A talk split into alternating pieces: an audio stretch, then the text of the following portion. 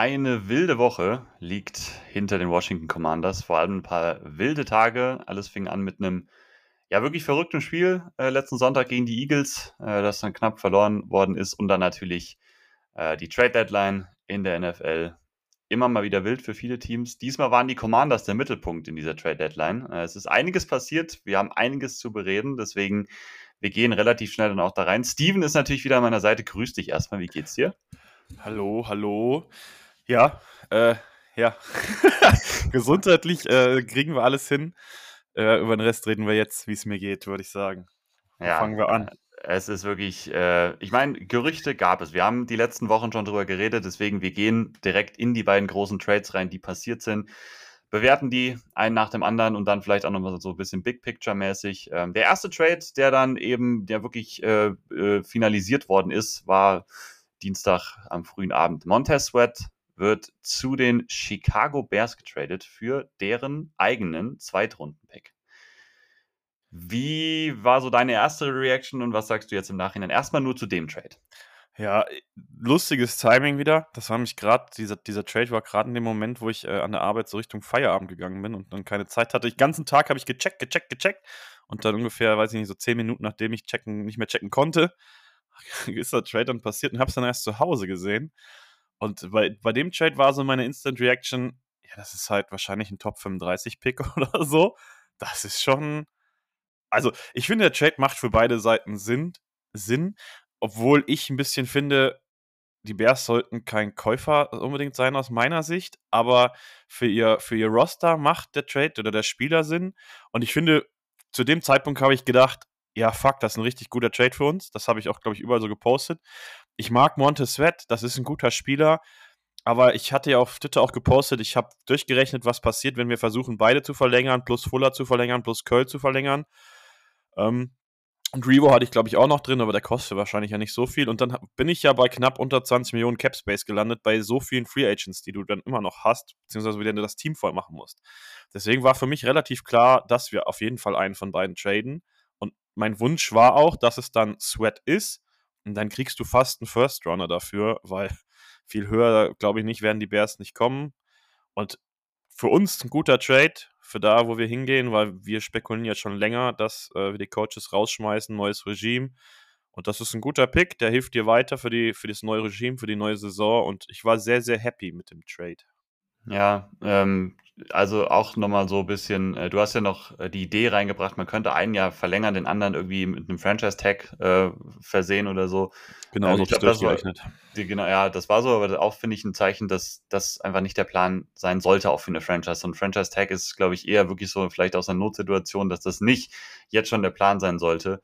Ähm, und dann eben klar entschieden worden. Für mich war dann irgendwie klar, okay, Entscheidung ist gegen Montez Sweat für Chase Young irgendwie gefallen. Ne? Das war ja ein bisschen so die, die Idee, den einen werden sie ja wohl halten. Ähm, ich stimme dir bei allem zu, zu diesem Trade. Ne? Also nochmal Zweitrunden-Pick, ähm, hoher Zweitrunden-Pick. Ähm, sehr, sehr gut. Sehr guter Value. Ich, mehr kriegst du dafür nicht zu dem Zeitpunkt, wenn der ja auch, wie gesagt, den neuen Vertrag dann beim seinem neuen Team braucht. Im besten Fall bei Chicago jetzt wird es auf jeden Fall das Ziel ja sein. Atlanta stand ja auch noch so ein bisschen im Raum äh, bei Montes. Ähm, da wollte er wohl auch am liebsten hin, ähm, hat er so ein bisschen wohl gesagt oder über seinen Agenten. Ähm, da ist halt, wenn, selbst wenn der zweite Rundenpick wird halt nicht so hoch sein wie der der Bears. Ähm, teilweise war er sogar auch da nur ein Drittrundenpick ähm, im Umlauf. Deswegen war ich da sehr froh, dass dann der zweite Rundenpick da im Endeffekt bei rumgekommen ist und dann noch der von den Bears. Super. Ich weiß nicht, geht es euch vielleicht auch da draußen so oder dir auch, äh, Steven, wenn, wenn ich so sehe, Commanders are trading oder sowas wenn ich das auf Twitter ne? so in der Push-Notification sehe, mir, mir, mir droppt mein Herz so komplett erstmal in die Hose. Ne? Also das so, boah. Und dann war ich äh, so extrem nervös, wenn ich sowas sehe. Das war auch damals, wo sie den Quarterback dann für Carson Wentz getradet haben und so. Das irgendwie, immer wenn sowas passiert, ich werde immer extrem nervös. Da war ich dann im ersten Moment auch erstmal so, ja, schade für Montez, aber, oder um Montez, aber Value echt super. Also, also bei dem Chat war ich echt überhaupt nicht, weil ich das einfach erwartet habe. Ich habe das ja schon Tage vorher kommuniziert. Ich habe gesagt, der geht safe zu den Bears oder Falcons. Mhm. Ähm, ich fand es dann auch im ersten Moment direkt okay. Krass, was ich halt jetzt für die Bears nicht so cool finde, er hat ja auch schon direkt jetzt gesagt, er weiß noch gar nicht, ob er bei den Bears überhaupt verlängern möchte, ob er eine Verlängerung unterschreiben möchte. Ist jetzt vielleicht nicht die beste erste Message, die man von einem Spieler kriegen kann, für den man fast einen First Rounder hingeblättert hat. Mhm. Ich meine, das ist ja dann echt ein First Rounder für so ein halbe Saison-Rental. Und wenn der nachher nicht bei den Bears bleibt, finde ich, haben die Bears das halt schon wirklich schweineteuer bezahlt. Ja. Auf der einen Seite kommst du wahrscheinlich an die Art Spieler als, als Team nicht so gut ran, dass du da gut bezahlen musstest. Aber wenn der wirklich nach der Saison woanders hingeht, was er natürlich easy machen kann, er wird mhm. genug Markt haben, dann haben die halt echt fast einen First Rounder für eine halbe Saison bezahlt. Und das finde ich schon krass. Ja, wundert mich auch so ein bisschen, weil es gibt ja dann immer mal, gerade bei diesen, diesen Trades gibt es dann ja so, die traden dann was dafür und geben dem direkt einen neuen Vertrag. Also da ist dann aber auch schon, die traden nur für ihn, wenn der Spieler auch bereit ist, dann direkt diesen neuen Vertrag zu unterschreiben, was ja für das Team dann Sinn macht, auch für die Bears. Ähm, jetzt war schon so im Umlauf, das wollte Washington, genau, Washington wollte das wohl nicht. Ähm, und trotzdem mal dann die Frage so bei Chicago, bist du dir dann so sicher, dann diesen Zweitrundpick einfach dann abzugeben, in der Hoffnung, dass er den dann signed und er sagt direkt, er weiß es ja, nicht. Krass, ja. Also das muss denen ja eigentlich bewusst gewesen sein, dass Sweat da jetzt nicht total schon sicher war, dass er das trotzdem machen wird. Also schon das wieder. Das ist für mich der Punkt, weil wo wollen die Bears diese Saison mit einem Montez Sweat hin? Das nee, nee, da, halt der, nicht, ne? Also das muss ja, es muss der Plan sein, dass sie den trotzdem halten können, auch wenn er jetzt noch unsicher ist, dass sie irgendwie das Gefühl haben, sie können ihn auf jeden Fall irgendwie halten und dann äh, bezahlen. Und das Sonst ist schon ein großer Gamble für den Pick, ja. Ja, genau, genau, das wollte ich sagen. Es ist ein großer Gamble, wenn das irgendwie noch alles gar nicht so ganz sicher ist. Ne? Ähm, und dann ging es ja tatsächlich noch weiter. Ähm, man dachte dann, wie gesagt, oder ich dachte dann auch, ich denke viele da draußen, gegen Montez entschieden, für Chase Young. Dann gaben schon so ein bisschen die Gerüchte raus. Rappaport hat das schon so ein bisschen getweetet dann an dem Abend auch noch. Washington nimmt auch noch Calls entgegen für Chase Young. Und da ging alles relativ schnell. Auf einmal, eine Stunde später oder so, wurde Chase Young dann auch noch weggetradet. Der andere Star Edge Rusher, ehemaliger Nummer 2 Overall Pick, wird zu den San Francisco 49ers getradet für einen Compensatory Third Round Pick. Und da sind wir beide ein bisschen bisschen abgegangen erstmal auf Twitter, als wir so die Compensation gesehen haben, als es dann auch so ein bisschen um Big Picture ging. Wie ordnest du den Trade jetzt im Nachhinein so ein bisschen ein? Also ich will erstmal zum ersten Moment kommen, so, weil für mich gibt es zwei wichtige Punkte und das geht mir gar nicht so krass um Chase Young per se. Mir ging es halt viel mehr darum, ich finde die Compensation einfach nicht gut genug. Ich finde, da hätte man vielleicht was anderes haushandeln können, von wegen wie, also dass sie vielleicht irgendwo auf einen Zweitrunden-Pick kommen, wenn er so und so viel Sex macht, wenn sie so und so weit in den Playoffs kommen, schlag mich tot. Irgendwie sowas. Dass man da vielleicht noch irgendwas rausschlagen kann, weil ich finde, das ist ja dann Ende der dritten Runde. Das ist ja dann, ne, also das ist fast ein Viertrunden-Pick. Mhm. Dann reden wir darüber, dass es fast zwei Runden Unterschied zu Montesvet sind. Und ich finde, die Spieler sind nicht zwei Runden oder fast zwei Runden Unterschied wert in der Value. Von daher, so gut wie die Value dann bei Sweat war, so viel schlechter war sie dann vielleicht bei Young. Also, dass sich das so ein bisschen ausgleicht, würde ich fast sagen. Aber mir ging es halt gar nicht um, um Young, dass ich Young als Spieler so sehr liebe. Ich meine, hier im Podcast hat man wahrscheinlich schon häufiger gehört, dass ich nicht der größte Young-Fan bin. Mir ging es halt nur wirklich darum, dass wir jetzt wissen, es steht fest, wir gehen in, wieder in den Rebuild. Und das wollte ich so im ersten Moment, glaube ich, ein bisschen denyen, weil ich da einfach keinen Bock drauf habe. Hm. Ähm, und dann auch noch im ersten Moment, weil das war ja schon Richtung Ende, ich glaube eine Stunde vor Ende der Trade Deadline oder so, ich weiß gar nicht mehr genau. Auf jeden Fall war es ja schon relativ spät. Viel Zeit war ja danach nicht mehr, anderthalb Stunden oder irgendwie sowas. Und ich hatte gehofft, dass dann mehr kommt. Hau Curtis Samuel weg, hau Antonio Gibson weg, hau Preset weg, hau sie alle weg. Und das hat mir halt so ein bisschen im ersten Moment gefehlt. Und das ist, glaube ich, jetzt auch, um den Transfer zu machen, so was ich jetzt mit ein bisschen Abstand dazu denke, genau das denke ich. Warum hast du es nicht gemacht? Warum gehst du nicht mit Vollgas in den Rebuild? Was bringt dir das jetzt ein Preset zu halten? Was bringt dir das, wenn er dieses Jahr noch spielen sollen würde? Bullshit.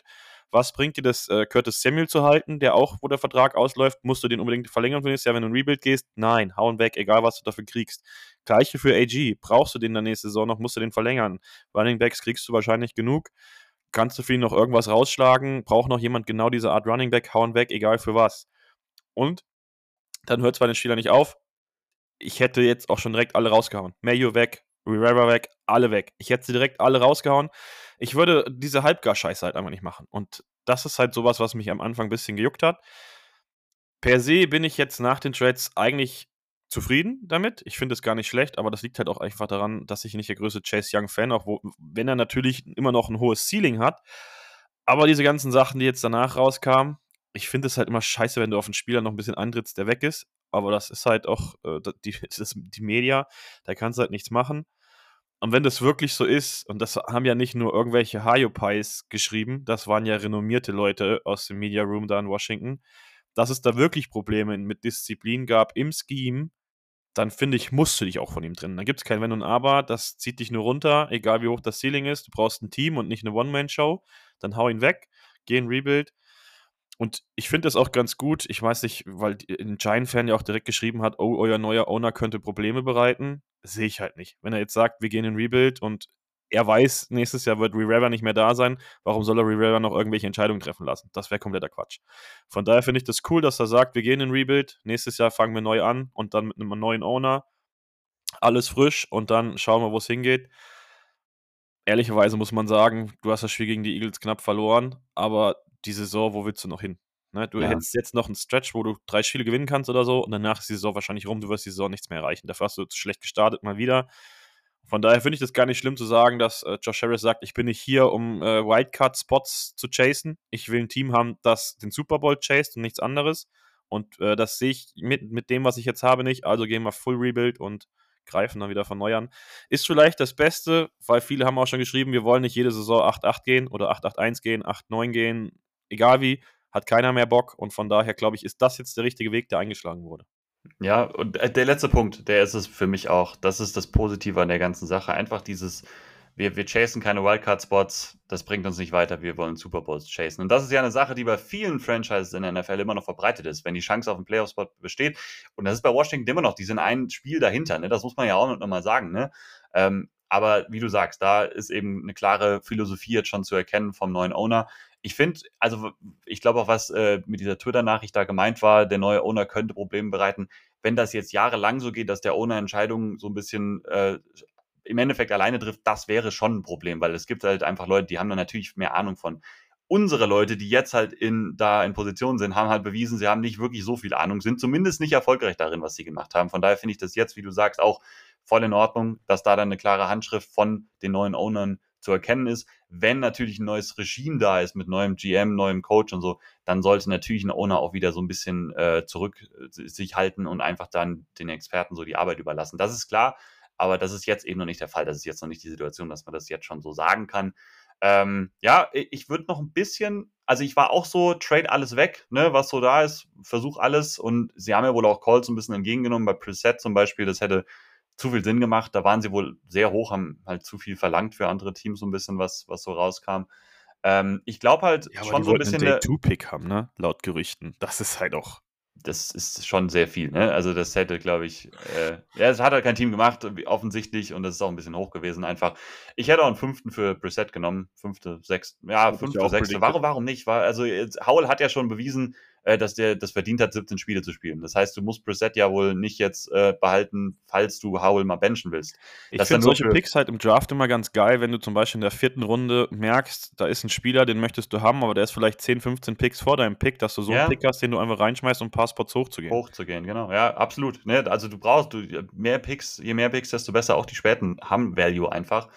Ähm, und wir haben Cam Curl in der siebten Runde gef gefunden. Du weißt es nie. Ne? Das sind Lotterielose, immer. Also ähm, deswegen, ich hätte auch das schon weggehauen. Ich finde, was auch klar zu erkennen ist, dass das Team einfach nicht mehr bereit war, dieser Defense so ein bisschen dann weiter so das Vertrauen zu schenken und zu sagen, wir reißen jetzt diese, diese Defense einfach ein, weil da stecken die ganzen Ressourcen drin und die war extrem enttäuschend. Die ist die schlechtere Unit bisher und das kann halt nicht sein. Ich glaube, nochmal dann auch zu diesem Curtis Samuel zum Beispiel oder so. Ich glaube einfach, da wurde gesagt, okay, die Defense die sind 31 dann Points, Points per Game, hat JP Finley, glaube ich, auch geschrieben, wohin soll es noch, wie viel schlechter soll es jetzt noch krass, werden, ey. wenn du zwei gute Spieler da wegtradest, ne? Ähm, und ich glaube, das war erstens so auch Teil der Philosophie, Defense, Ressourcen sind drinne, funktioniert nicht, weg damit. Deswegen dachte ich übrigens, ich, Rivera hätte schon auch Sinn gemacht, dass er vielleicht noch direkt weggehauen wird. Ich hätte gedacht, dass Jack Del Rio dann weg ist. Ich glaube, das, das, das hatte ich ehrlich gesagt da gedacht, so, weil er ist ja auch ein, so ein bisschen Freelancing und Gerüchte, dass Chase Young so ein bisschen das gemacht hat, was er will spricht alles nicht für den Defensive Coordinator im Endeffekt. Ne? Ähm, und ich glaube halt, die Offense soll so ein bisschen zusammengehalten werden, einfach um Howell so diese Umstände halt äh, zu behalten, äh, dass er sich eben vernünftig da entwickeln kann. Ne? Ähm, also ich glaube, das ist so ein bisschen die Idee dahinter gewesen. im Endeffekt bin ich jetzt auch, auch meine First Reaction war so ein bisschen, boah, zu wenig Value, ich hätte auch mehr erwartet. Wobei man dazu sagen muss, ich glaube, ehrlich gesagt, dass, äh, dass das äh, der Value ist, den Chase Young wert war, so in der Liga. Du kriegst dann für nicht viel mehr als einen Drittrunden-Pick, vor allem einfach wegen Verletzung. Ne? Ich glaube, das ist ein größerer Faktor, als wir das so ein bisschen oft wahrhaben wollen ähm, für, für GMs in der Liga. Ähm, auch wenn er dieses Elite-Play eben jetzt schon gezeigt hat, diese Saison. Ähm, es war halt jetzt nur in dieser Saison und zwei hat er verpasst. Ne? Deswegen, wir haben jetzt einen Erstrunden-Pick, zwei Zweitrunden-Picks, zwei Drittrunden-Picks. Das ist eine gute Munition. Wir haben sehr viel Cap Space in der kommenden Free Agency, in der kommenden Offseason für neue GM, neue, neuen Coach und so weiter. Das heißt, ich meine, was man jetzt hat, ist erstmal ein attraktiver Spot, ne? weil du hast Draftkapital, du hast Cap Space. Das haben sie jetzt dadurch auch nochmal verbessert erstmal. Ähm, und deswegen bin ich damit jetzt im Endeffekt auch fein. So ein paar Sachen hätte ich vielleicht anders selbst gemacht, hätte ich irgendwie anders auch gerne gesehen, aber im Endeffekt kann ich auch damit einfach jetzt gut leben. Also ich würde gerne noch was zu dieser Owner-Thematik sagen, weil ich gar nicht möchte, dass das da in falsches Licht gerückt wird oder so. Ähm, ich meine, Josh Harris ist ja bekannt. Also ich mache mir halt wirklich 0,0 Gedanken darüber. Für mich ist einfach nur der Fakt, wir haben gerade ein Regime, das nicht von Josh Harris ausgesucht wurde. Und das ist für mich der springende Punkt. Mhm. Josh Harris weiß man, wie, man weiß, wie er arbeitet. Man weiß das. Josh Harris sucht sich richtig starke Leute, denen er vollstens vertraut, die setzt er ein und dann hält er sich auch zurück. Nur aktuell, das Regime hat er sich nicht ausgesucht, scheint unzufrieden damit zu sein, sonst würden wir nicht in Rebuild gehen, sonst würde er denen weiter die Chance geben. Deswegen ist für mich auch der Punkt, die sind zu 100% weg. Und deswegen musste halt was sagen, weil das nicht sein Regime ist. Und von daher bin ich da tiefenentspannt. Ja, wollen wir jetzt darauf eingehen, was wir dann zum Beispiel in diversen anderen Podcasts gehört haben? es ist ja, weil wir drüber geredet haben, wenn du jetzt in Rebit gehst, wer sind die nächsten Spieler? Und ich habe das ja auf Twitter auch gepostet, wo stehst du jetzt mit den Verträgen von Payne und Allen? Und das ist für mhm. mich echt so eine Riesengeschichte. Ich hätte fast echt erwartet, dass man vielleicht Allen wirklich auch noch versucht, irgendwo hin so zu schippern. Und Adrian Franke hat zwei Spieler genannt, die er sich vorstellen kann, die zwischen der Saison getradet werden könnten. Allein auf ihre, aufgrund ihres Alters, beide dann 29 und er hat Allen und Terry McLaurin genannt. Ich habe schon zu Moore im Vorfeld gesagt, wenn die so dumm sind und Terry McLaurin traden, dann verbrenne ich alles, was ich von dieser Franchise habe und werde nie wieder mich als Washington-Fan outen und werde mir einfach, dann werde ich oh. NFL-Fan oder so. Oh. Das bin ich komplett, wenn die Terry McLaurin weghauen, bin ich so raus aus der Nummer. Ist mir scheißegal. Aber wie gesagt, ich finde halt, die D-Tackles sind jetzt einfach zu teuer für, für ein Rebuild. Ich finde, die musst du dann wirklich versuchen loszuwerden und äh, Allen würde ich da noch verstehen.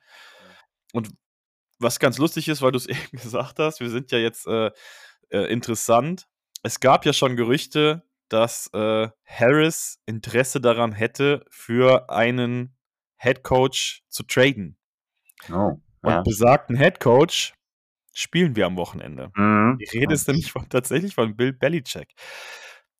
Das sind Gerüchte und äh, ich glaube nicht dran, ehrlicherweise, weil ich vermute, und das, was man von Harris kennt, er möchte nicht dieses, wie Ron Rivera jetzt auch so halbmäßig ist, so ein, so ein GM-Headcoach-Mischkandidaten. Ich glaube nicht, dass das sein Ding ist.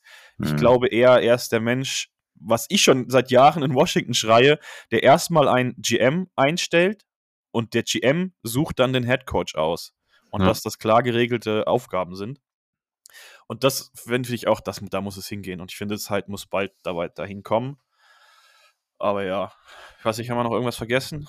Ja, ich, ich also noch irgendwas sagen zu dem, was du gesagt hast, habe ich schon die Hälfte wieder vergessen. Ja, das war jetzt viel auch, ne? Aber auch zu dem Terry-Ding, wir haben es davor schon gesagt, ich, ich wäre auch raus. Was ich so ein bisschen, mein Take dazu ist, ja, Rebuild in Washington steht an, ich glaube jetzt aber nicht, dass wir ja alles rauswerfen müssen, auch um äh, und alles wirklich neu aufbauen müssen. Ich glaube ehrlich gesagt, wenn du jetzt diese fünf Draftpicks hast, du hast 90 Millionen Cap Space, das kann auch ganz schnell so aussehen, wenn du ein paar Big Names vielleicht in der Free Agency eben holst, dass Washington nächstes Jahr da steht. Mit, Chase Young zum Beispiel. ich auch schon direkt gedacht, Alter, ey. Ja, ne, weil der wird wahrscheinlich nicht verlängert werden in, in San Francisco. Der wird wahrscheinlich nee. Free Agent dann eben werden. Ne? Also aber auch so ein Brian Burns oder sowas wird Free Agent äh, wahrscheinlich ja. werden. Ne? Also es gibt so ein paar Namen, die echt äh, einfach da groß sind. Ähm, also ich kann mir auch vorstellen, wenn Washington äh, ja so ein Hype-Team ist mit neuem coolen Headcoach und so, dass vielleicht attraktiv für Free Agents ist und die einen guten Draft hinlegen und dann, sagen wir mal, auf Quarterback eine langfristige Lösung haben, ob das jetzt Howell ist, ob das jemand anderes ist im Draft, ob sie noch für einen traden, wie auch immer, keine Ahnung. Äh, das ist dann nochmal ein neues Thema. dann kann das auch ganz schnell gehen, dass wir auch nächstes Jahr schon wieder kompetitiv sind. Oder siehst du das, denk, denkst du wirklich, das ist jetzt Full Rebuild und wir gehen jetzt, wir sind in den nächsten drei Saisons komplett scheiße? Das, also, das kann ich mir irgendwie nicht vorstellen. Also, ich bin momentan eher auf der Seite, dass wir länger schlecht sind, weil ich finde, du brauchst fünf Kernspieler, um zu sagen, du hast einen Kern, um den du rumbauen kannst. Und das ist der Quarterback, logischerweise. Du brauchst, äh, also O-Line ist jetzt vielleicht nicht ein Spieler, aber du bräuchtest eine vernünftige O-Line. Du bräuchtest den klaren Nummer 1 Receiver. Du bräuchtest einen guten Pass-Rusher und einen guten Corner. Und von alledem haben wir bis jetzt nur den Wide Receiver, das ist Terry. Bei Quarterback Fragezeichen. Howell sieht momentan aus wie ein Baller. Da kommen wir gleich beim Spiel zu. Aber der Rest, den haben wir nicht. Wir haben weder einen klaren Nummer 1 Pass-Rusher, wir haben keinen klaren Nummer 1 Corner, wir haben keine O-Line. Also es sind schon sehr, sehr, sehr viele Baustellen, die du dann wirklich sehr, sehr schnell schließen müsstest. Klar ist da immer die Chance, wie du sagst, wenn du, du bist attraktiv. Ich glaube auch, der, der Markt in Washington mit dem, also mit dem Standing, mit dem Prestige, das die Franchise hat und wenn du dann wirklich einen flashy Coach bekommst, kann es mit Sicherheit schnell gehen. Aber nach all den Jahren als Washington-Fan kann ich einfach nicht optimistisch genug sein, zu sagen, dass das passiert. Ich meine, du hast bei den Giants gesehen, die kriegen einen neuen Coach, sind gut. Und was ist jetzt mit denen? Jetzt werden die Coaches wieder schlecht geredet. Äh, ja, es muss halt auch einigermaßen ähm, ja. durchwachsen sein, dass es über die Jahre auch konstant bleibt und nicht so ein One-Hit-Wonder. Also ich will, da, ich will da nur sagen, so diese Teams, die jetzt so krass am Rebuilden irgendwie waren, waren so die, die Bears, Panthers haben sowas auch so ein bisschen gemacht. Das waren ja auch irgendwie Teams, die dann, wo die angefangen haben zu rebuilden, die ihren Kader auch irgendwann nicht mehr bezahlen können. Der Kader war teuer, der war relativ ja. alt und dann mussten sie halt, die haben ja, die Panthers haben ja ewig lange überhaupt äh, nichts mehr machen können, weil die keinen Capspace mehr hatten oder so, ne? da ist Washington jetzt nie. Da werden die auch nie ankommen. Dafür ist, da sind ja große Verträge, sind ja, sind noch ein paar da, aber das ist ja nicht, dass irgendwie die Kaderstruktur dadurch disrupted ist. Das heißt, den Schritt sind wir schon da, weiter. Das meine, genau, den Schritt sind wir schon weiter. Ich finde, wir sind jetzt an der Stelle, wo die Bears in der letzten Offseason so ein bisschen waren. Viele Draftpicks, nicht ganz so gut natürlich, aber viele Draftpicks. Du hast viel Cap Space, du kannst was machen. Du hast junge Spieler zumindest, um die du was aufbauen kannst. Ich stimme dir zu, natürlich, da fehlen immer noch Sachen, um wirklich dann richtig gut zu sein. Aber ich meine jetzt halt, wir sind jetzt, wir, wir starten jetzt nicht einen kompletten Rebuild und reißen jetzt erstmal zwei Jahre alles ein, um dann wieder aufzubauen, sondern ich finde, wir sind jetzt schon wieder, wir reißen jetzt ein bisschen was ein auf jeden Fall und vielleicht in der kommenden Offseason auch noch ein, zwei Leute, das kann ich mir durchaus vorstellen. Aber da, dann haben wir ja Munition und Cap Space, um dann sofort relativ schnell wieder schon was aufzubauen. Das heißt, wir werden jetzt, glaube ich, nicht zwei Jahre komplett scheiße sein, sondern ich kann mir vorstellen, jetzt die kommende, kommende Offseason, wird cool werden. Wir werden einige richtig viele neue Spieler irgendwie reinbekommen im Draft und in der Free Agency und freuen uns dann trotzdem auf die nächste Saison, weil wir nicht komplett scheiße sein werden, weil dafür ist das Konstrukt dann noch da und die jungen Spieler kommen jetzt schon rein, weil wir genug Ressourcen haben. Ich finde halt, die Frage ist schwer zu beantworten, weil auch diese Frage einfach an Haul hängt. Ne? Also, das stimmt. Äh, wenn du jetzt merkst oder wenn das neue Regime auch sagt, Howell ist nicht unserer und wir wollen unseren eigenen Quarterback und dann investierst du groß Ressourcen und ich sag mal, du hast jetzt Picks geholt, die dir helfen. Das ist fast ein First Runner, du nimmst den First Runner von diesem Jahr, du nimmst den Second Runner, den Third Runner und vielleicht den eigenen Second Runner noch und dann den First vom nächsten Jahr. Das heißt, du würdest dir vielleicht den dritten First sparen durch die Picks, die du reingeholt hast damit du nach ganz oben gehen kannst, den Quarterback holen kannst. Und ich finde, wenn du das machst, dann brauchst du mehr Jahre, weil dann fehlen dir halt einfach eine Menge an Picks. Wenn du jetzt aber sagst, Howell ist unser äh, Franchise-Quarterback, den ersten Schritt in diese Richtung hat er im letzten Spiel, wie gesagt, gemacht, dann bist du viel schneller dabei, weil dann kannst du deinen First Runner dieses Jahr in äh, O-Liner stecken, du kannst vielleicht sogar hoch äh, traden und kannst den richtig starken Tackle holen und kannst dann einfach mit deinem anderen Second Rounder kannst du vielleicht auch noch irgendeinen Impact Player holen, keinen Mathis und keinen Con Martin, vielleicht mal ein Regime, das auch draften kann, vor allem mit Second Roundern. Weiß ich nicht, was du dann holst, vielleicht die anderen Corner, aber keine Ahnung, was du dann holen würdest, das wäre schwierig. Auf jeden Fall, wenn du die Picks. Edge Rusher, ne? Wir brauchen wieder Pass Rusher. Ja, aber ich, da ist, finde ich, ist halt, das hast du ja schon gesagt, ist die Free Agency-Klasse echt tief äh, ja, in die ja. dieses oder kommende Saison. Ja. Also ich finde halt, Howell ist das große Ganze. Wenn du die Picks benutzen kannst, um deinen Kader in der Breite zu verstärken oder auch in der Spitze, dann kannst du schnell wieder dabei sein. Brauchst du die Picks aber, um deinen neuen Quarterback zu holen, dann wird es meiner Meinung nach zwei, drei Jahre dauern. Und ich bin einfach bei Howell ich bin positiv nach wie vor, aber ich bin nicht so positiv, dass ich sage, der ist es der, der Quarterback für nächstes Ja, Jahr. Dafür da- sind wir da- noch zu früh in dieser Saison. Da sind viele auch zu schnell jetzt schon gewesen, wieder nach Sonntag, ne? die Ey, das schon deklärt haben. Super krass, wie das auf einmal schon wieder krass nach oben geht. Und ich meine, das war auch echt krasses Spiel von ihm, bis auf halt die Int, die war halt kacke.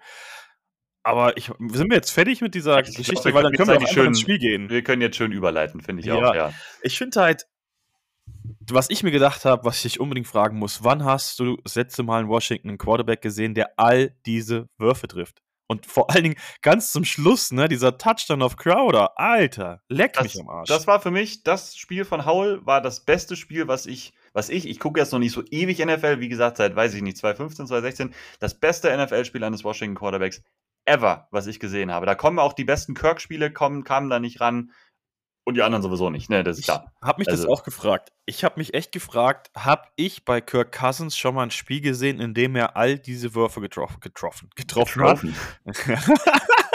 Nee, Und yeah. Ich habe auch so gedacht, ich wäre vielleicht dann eher, das ist vielleicht dann nicht auch die Würfe, aber vielleicht eher die Rookie-Season von RG3. RG- RG3, das habe ich auch gedacht, genau. Aber das habe ich. auch wie es polarisiert, dieses Spiel. Ja, genau. Ich, klar, ich finde immer noch, die Int war echt schwach. Die darf Mhm. er nicht werfen, die war echt schwach und auch in der Field Position, wo das nicht passieren darf. Da war das Spiel dann auch quasi durch.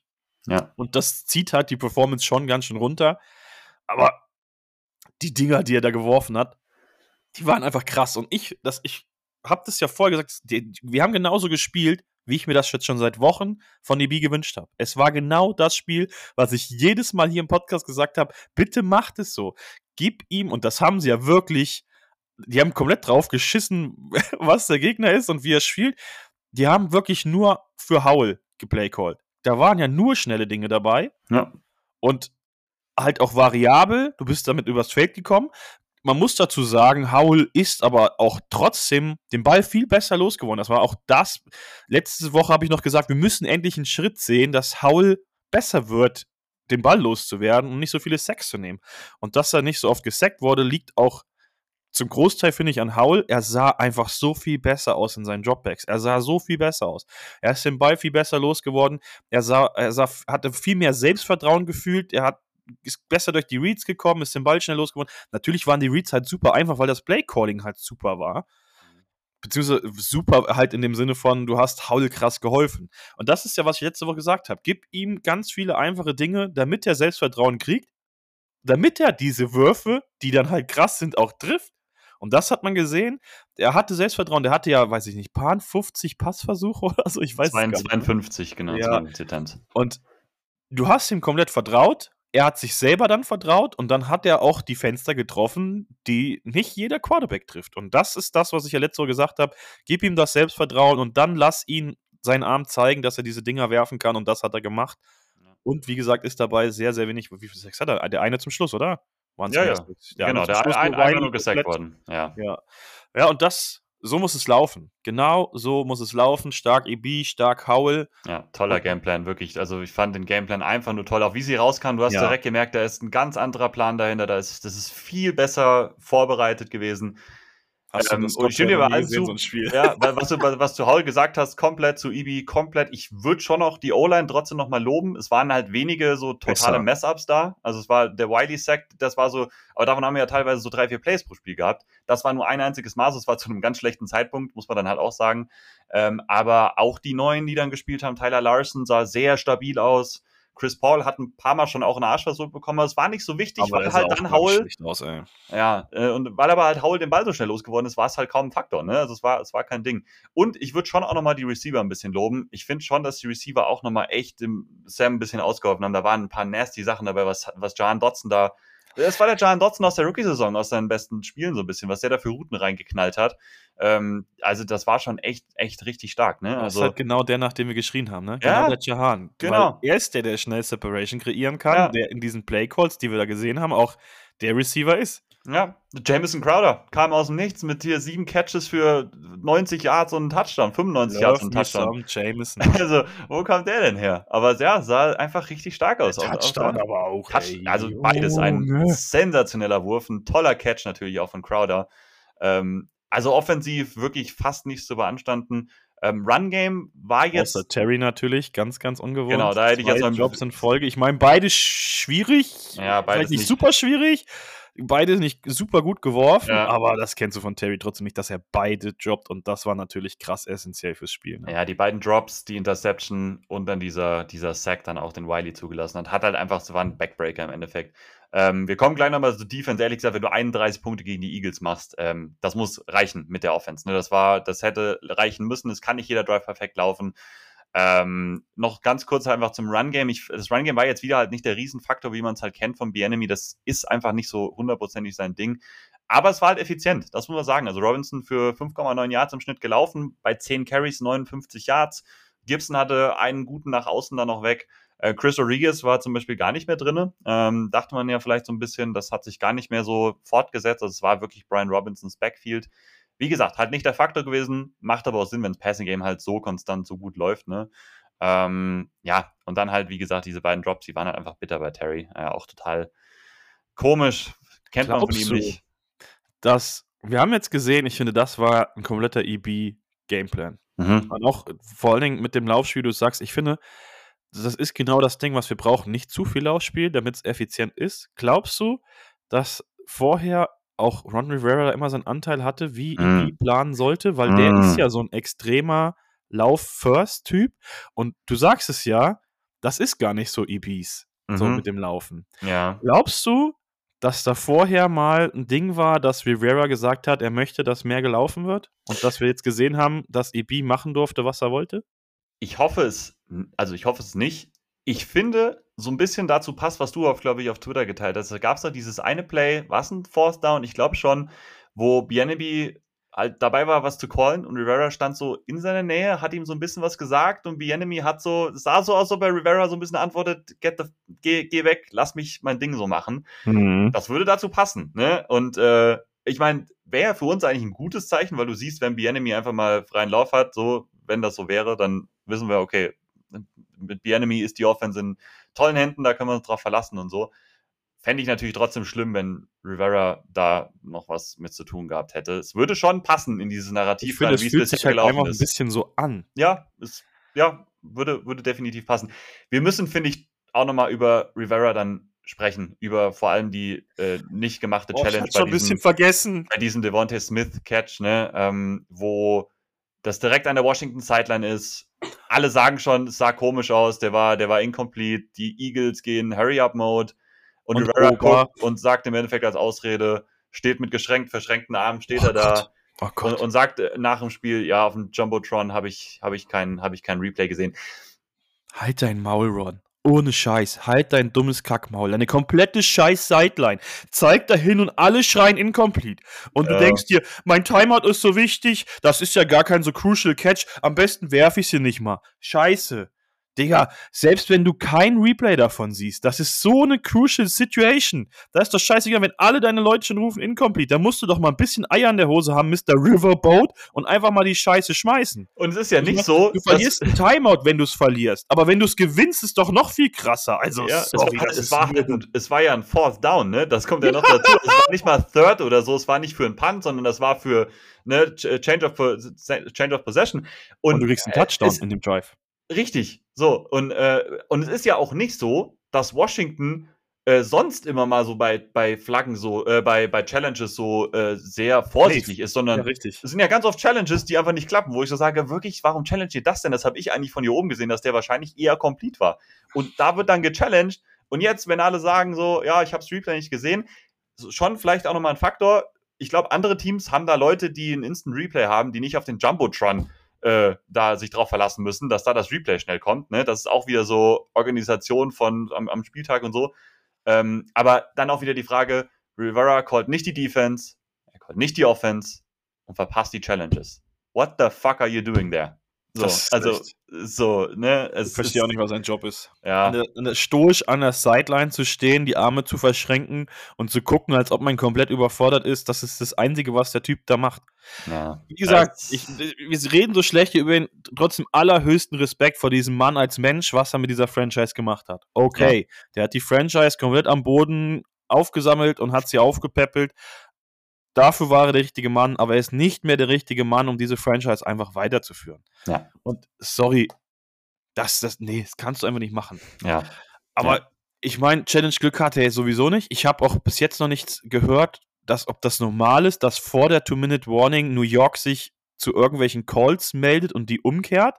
Also Weil ich bin immer noch der festen Meinung, wenn dieser Call nicht umgekehrt wird von New York und dieser Call Catch ist, also wir reden halt von der Situation, ne, wo der Ball, was war das nicht auch Fourth Down bei uns, also umgedreht? Was und dann, oder Fourth, ja, ja.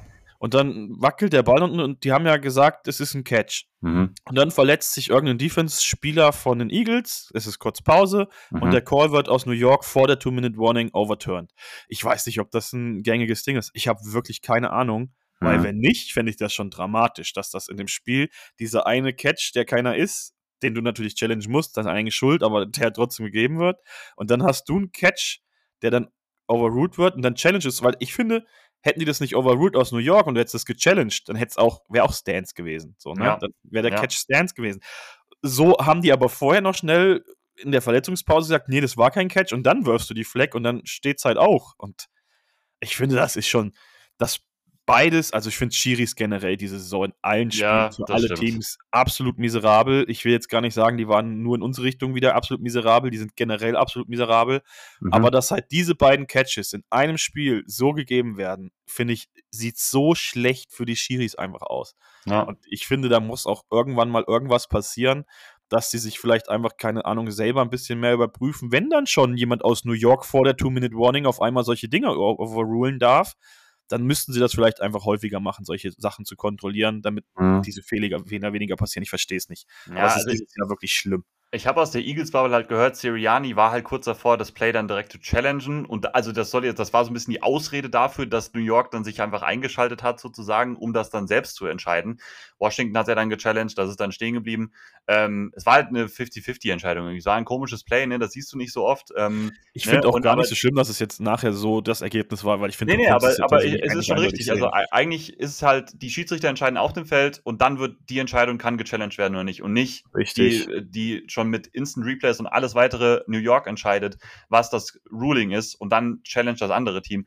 Das ist halt einfach super ärgerlich. Und das soll eigentlich nicht so sein. Ich weiß nicht, warum das so war. Ne? Ähm, ich weiß es ehrlich nicht. Ähm, es wurde dann so ein bisschen gesagt, Siriani hätte die Challenge wahrscheinlich gewonnen, wenn es andersrum gewesen wäre. I, weiß ich nicht. Also, I doubt it. I doubt it. Ja, keine Ahnung. Äh, das habe ich so ein bisschen halt da gelesen. Es war, es war übrigens äh, Third Down, aber das ist ja. im Endeffekt ja relativ egal so, ne? Ähm, nur so ähm, ist auch nur ein kleiner Exkurs, dass sie die ganze Jahr scheiße sind, deswegen verlierst du das Spiel nicht. Das ja, muss man klar ja, sagen. genau. Aber das war halt auch noch so ein Part davon, ne? Ähm, ja. Danach kam dann dieser Sack übrigens bei diesem Drive. Ähm, ja, das sind einfach so Sachen, ähm, wenn so ein paar Sachen anders laufen, kann Washington das hier gewinnen. Ich denke, die Offense haben wir jetzt trotzdem genug gelobt und das ist auch gut so, weil das echt ein tolles Spiel war. Wir, also Eins die ich dazu noch sagen zu der Offense, ja, ja okay. weil ich das richtig bei mir selber gemerkt habe, das ist, glaube ich, das erste Spiel, dieses Jahr gewesen, wo ich richtig gemerkt habe, dass mich das mitzieht. Ich musste ja um halb fünf aufstehen. Das heißt, ich habe zum Bett geguckt mhm. und ich habe teilweise da auf, die, auf den Monitor geguckt und dann kommt da so ein krasser Pass und ich saß da so wirklich so richtig, ja, ja, ja, ja, ja, ja, ja. ja. Also das erste Spiel, wo ich wieder so richtig krass mitgegangen bin und mich übertrieben krass gefreut habe in ganz vielen Situationen. Und das hatte ich, glaube ich, in Washington in der also der Höhe einfach schon lange nicht mehr. Und das fand ich geil, dass mir die Offense dieses Gefühl mal wieder gegeben hat, so richtig krass mitzugehen, weil ich gedacht oh, enge Situation, und dann haut Howell da Pässe raus. Ja. Puh. Ich war dann, ich, bei mir geht es dann immer so, ich bin dann immer so richtig überrascht. Also so richtig so, hä? wow, äh, geiles Play. Und dann so, wow, noch ein geiles Play. Und es geht ja, dann Genau, und dann gehe ich so voll ab und freue ja, mich. Ich habe mich auch richtig gefreut. Also danke an Sam, danke an, an EB. Das war, das war echt toll. Und dann äh, nochmal FU, äh, Jack Del Rio und deine Defense, weil ja, das war wieder gar nichts. Ne? Also die Eagles haben zweimal nicht gescored, ne? Ähm, oder sogar, da war noch ein Punt dazwischen. Es waren im Endeffekt die zwei Fumbles, die sie forciert haben, sonst haben sie immer äh, einen Touchdown oder ein Field Goal eben zugelassen. Die Eagles haben 38 Punkte gescored. Wenn die beiden Fumbles in der Red Zone nicht gewesen wären oder tief in Washington Hälfte, hätten die wahrscheinlich über 50 gescored. Washington hatte gar keine, äh, gar keine Antwort. Wieder auf AJ Brown nicht. Ähm, ich meine, bei den Fumbles reden wir ja auch nicht davon, dass äh, wir die Fumbles groß kreiert haben. Ja, also, das auch. Der Touch Push, das ist halt einfach nur dumm von den Eagles, den Ball da zu fummeln. Genau. Also, genau. Also, keine Antwort gehabt. Ähm, Jalen Hurts hat gemacht, was er wollte. Ähm, wie gesagt, AJ Brown, kannst du mir bitte erklären, warum, wenn Forbes reinkommt, warum der wieder Gut, das eine Mal war es so ein bisschen, hat er Safety-Hilfe zwar gehabt, beim anderen Play war er wieder 1 gegen 1 Outside gegen. Aber, aber der Safety-Hilfe ist halt trotzdem einfach schlecht von Forbes gespielt. Das muss man Ja, einfach genau, dazu genau. sagen. Also, auch. Aber warum, warum kommt er rein? Ich meine, Cornerbacks können sich ja, können ja die Seite dann auch mal ändern. So, das, kann man ja anpassen. Wenn du Ich siehst, dass auch Brown auf der Seite ist, du kennst ja den Play-Call. Wieso lässt du das zu? Also, äh, willst du ihm dann, also ich, vielleicht willst du ihm die Chance geben, sich zu redeemen oder so. Du siehst doch, was AJ Brown mit jedem Cornerback in der letzten Zeit macht. aber ich wollte gerade sagen, plötzlich nicht. Wie hoch vom ist denn die Körpertyp- Chance, dass er sich Vom redeemt, Körpertyp so? auch her. Wie soll der sich Ja. redeemen gegen AJ Brown in der Form? Was ist da der Plan? Also, wir haben uns ja auch schon während des Spiels äh, darüber echauffiert. Vor allem, der hat ja wieder nur fünf oder sechs Snaps gespielt und die, da ist er in jedem Snap ungefähr geburnt worden, weil die haben, die Eagles haben gesehen, ach guck mal, Forbes ist wieder auf dem Ja. Feld, ach guck mal, der steht wieder bei AJ. Was machen wir? Wir werfen da hinten, no matter what, scheißegal. Ja. Und das ist bei dem Touchdown genauso, da kriegt er zwar Safety-Hilfe, aber da darf er niemals die Backshoulder, die rechte Backshoulder spielen und hinter ihm stehen. Die Safety-Hilfe steht hinter ihm. Er muss die linke Schulter spielen und da wirft Hurts aber auch den Ball hin. Der Ball gut geworfen und Hurts genau da, wo die anderen beiden nicht hinkommen können. Und das ist nicht gut von ihm gespielt. Ich finde, in allem, was St. Just kann, er ist natürlich nicht der Top-Corner, der einen AJ Brown unter Kontrolle hält. Ich finde aber, für das, was er ist, hat er seinen Job gar nicht so schlecht gemacht. Habe ich Mhm. ja schon mal gesagt, er kann die Physis auch einmal ein bisschen besser matchen. Aber komplettes Unverständnis, wie du sagst. Wie man so dumm sein kann, so absolut ignorant und dumm zu sagen, ey yo, Emmanuel, geh mal da rein und cover mal den AJ. Das lief ja letztes Mal schon so gut. Vielleicht kannst du es diesmal ein bisschen besser machen. Das ist dumm und ignorant. Klar, gib dem Snaps, dann lassen doch gegen Devonta Smith spielen. Wie gesagt, ich habe es in der Preview schon gesagt, das sind die beiden Schlags hier gegeneinander. Da kannst du mal gucken, was geht. Die sind beide am Catchpoint gut. Aber ich finde es einfach nur ignorant, da, das komplett zu ignorieren, was AJ Brown diese Saison ist. Und ja, also ich hätte, ich hätte, ich wäre voll down dafür gewesen, dass sie nach dem Spiel gesagt haben, yo, das war's jetzt, Jack, schönes Leben noch. Ja. Weil, was soll noch passieren? Was Ja. soll mit dieser Defense noch passieren, dass du diesem DC endlich den Laufpass gibst? Ich verstehe es nicht. Ja, also und wie, also die Eagles Offense ist ja auch sehr gut gewesen. Aber das war so unfassbar dominant. Wie gesagt, wenn die nicht zweimal gefummelt hätten, die hätten 52 Punkte gescored. Ich bin absolut davon überzeugt. Da war keine Antwort da. Äh, also die Coverage, die Secondary, wirklich total exposed gewesen. Das ganze Spiel lang, weil Devontae Smith haben sie ja auch nicht in den Griff bekommen, muss man ja auch sagen. Gut, der eine Catch, den ziehen wir eigentlich ab von mir aus, der war incomplete, aber ansonsten ja auch nicht. Also ähm, hört sah auch halt einfach sehr, sehr gut aus. Ähm, es war schon auch immer mal wieder Druck bei ihm da. Also gerade auch äh, John Allen und äh, Daron Payne haben ihr bestes Spiel die Saison tatsächlich gemacht. Zumindest auch bei PFF so, 6 und 5 Pressures. Ähm, wenig dann halt wirklich diese Big Plays so forcieren können, äh, also wirklich wenige Sacks dann gehabt. Ähm, das ist schwierig gegen, gegen den Quarterback-Typen halt auch wie Jalen Hurts. Ähm, ich würde jetzt nicht mal sagen, dass die D-Line diesmal einen total schlechten Job da gemacht hat. Das ist halt auch ein toller Chase O-Line. Ähm, Chase Young war nicht gut, das stimmt, der hat gegen Malata gar kein Land gesehen. Hast du Ähm, die Plays von Chase Young nochmal angeguckt? Jetzt nicht alle. Ich habe ein bisschen was von dem Spiel aber gesehen, wie, wie, wie. Also Malata hat mit dem halt gemacht, was er wollte, ne? Also Ich finde auch einfach die Effort fehlt. ja, Ich sag's dir ganz ehrlich. ja, Ich finde, der geht teilweise in die Plays rein und der Ball ist noch nicht mal weg und er bricht schon ab, so, Ja. weil er weiß, jeden Moment wird der Ball eh gepasst und denn wenn's passiert, bleibt er einfach stehen und hat gar keinen Bock mehr ein Play zu machen. ja, Das ist mir bei ihm echt auf, auf. Das sage ich jetzt nicht, weil wir ihn weggetradet haben, damit wir uns besser fühlen. Das habe ich auch vorher schon mehrfach über ihn gesagt.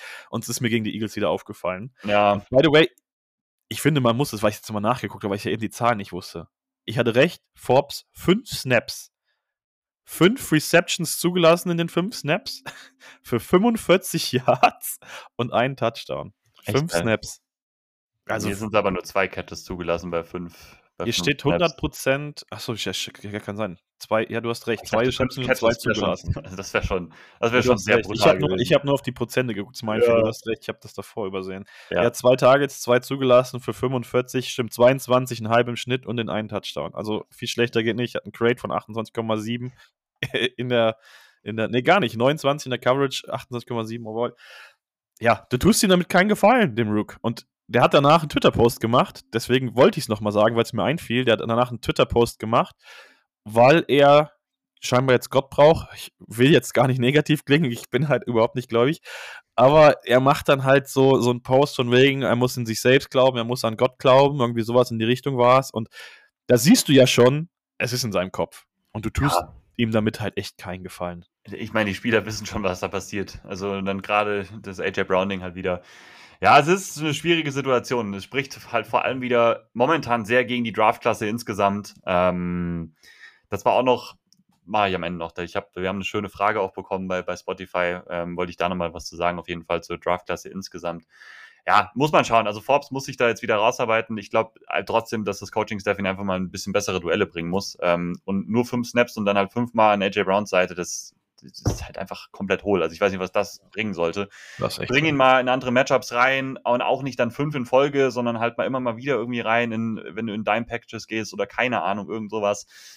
Ja, weiß ich nicht. Ähm, ich bin gespannt und das hat man ja dann auch schon am Ende des Spiels ein bisschen gesehen. Viel Casey Tool, viel James Smith Williams, die ja jetzt dann auch im Endeffekt die beiden Starter sind, ohne Chase und ohne Montez.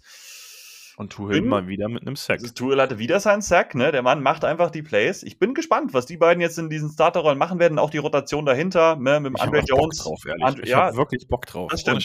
Weil ich habe direkt an das erste Spiel gedacht, als Young noch gefehlt hat. Mhm. Und ich weiß noch, dass ich die Gedanken habe, ich weiß gar nicht, ob ich das im Podcast gesagt habe, ich glaube schon, dass ich am Anfang, wo Young dann reinkam ab dem zweiten Spiel, dass die Unit nicht so ähm, ja, halt wie eine Unit aussah, wie im ersten Spiel, als Young noch nicht dabei war. Ich glaube, das habe ich sogar hier im Podcast ja, gesagt. gesagt. Ja, ja. Und das ist so direkt der Gedanke jetzt, den ich hatte, mit ein bisschen Abstand zu den Trades, weil wie gesagt, ich finde Tuchel, wenn er spielt, letztes Spiel 2 Sacks, war letztes Spiel, ne, jetzt 1 Sack, der sieht ja gar nicht so kacke aus.